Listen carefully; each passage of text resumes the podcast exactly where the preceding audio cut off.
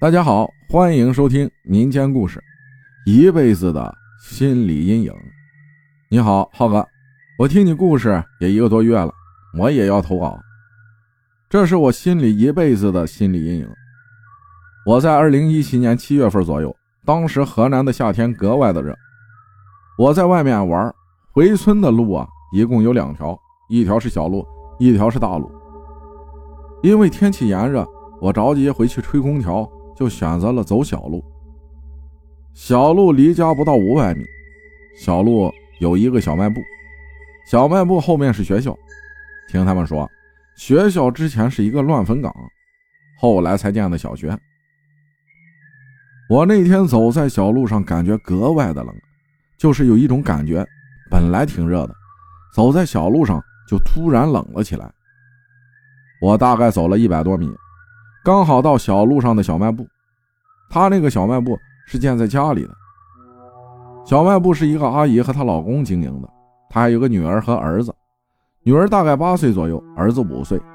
我呢，平常也经常去小卖部，和小卖部的阿姨还有她的老公关系都不错，和小卖部阿姨的女儿关系也特别好。那天我走到了小卖部的门口，他大门是一个铁门。就是外面能看见里面，里面也可以看见外面，就是几根钢筋焊上去的铁门。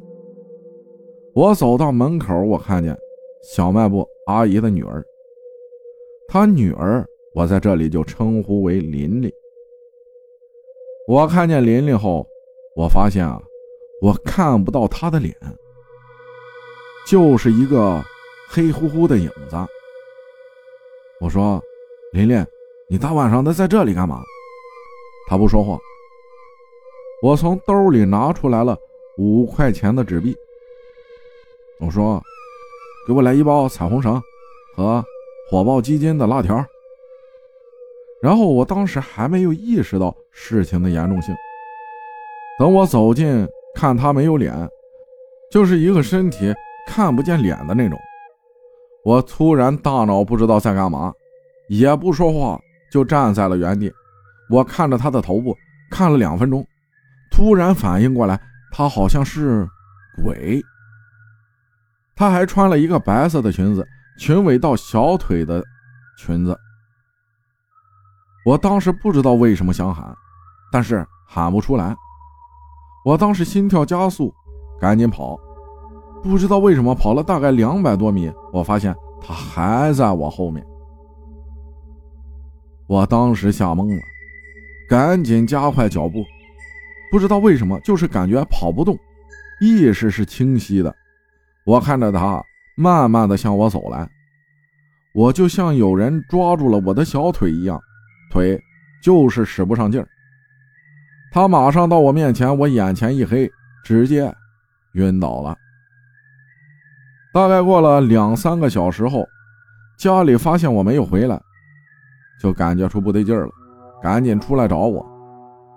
在回家的小路上，发现我在地上躺着，然后把我带回了家里。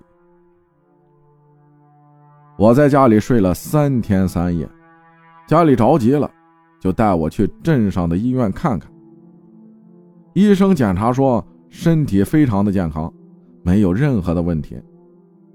后来呢，我醒了。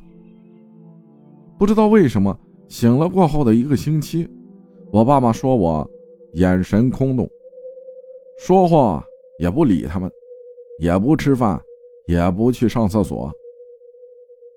然而我也不知道怎么了，我只知道我的意识是清醒的，然后一直发着呆。后来呀，给我找了个道士给我看了一下，说我是被脏东西吓着了。估计就是那天晚上我看到的像琳琳的那个鬼东西。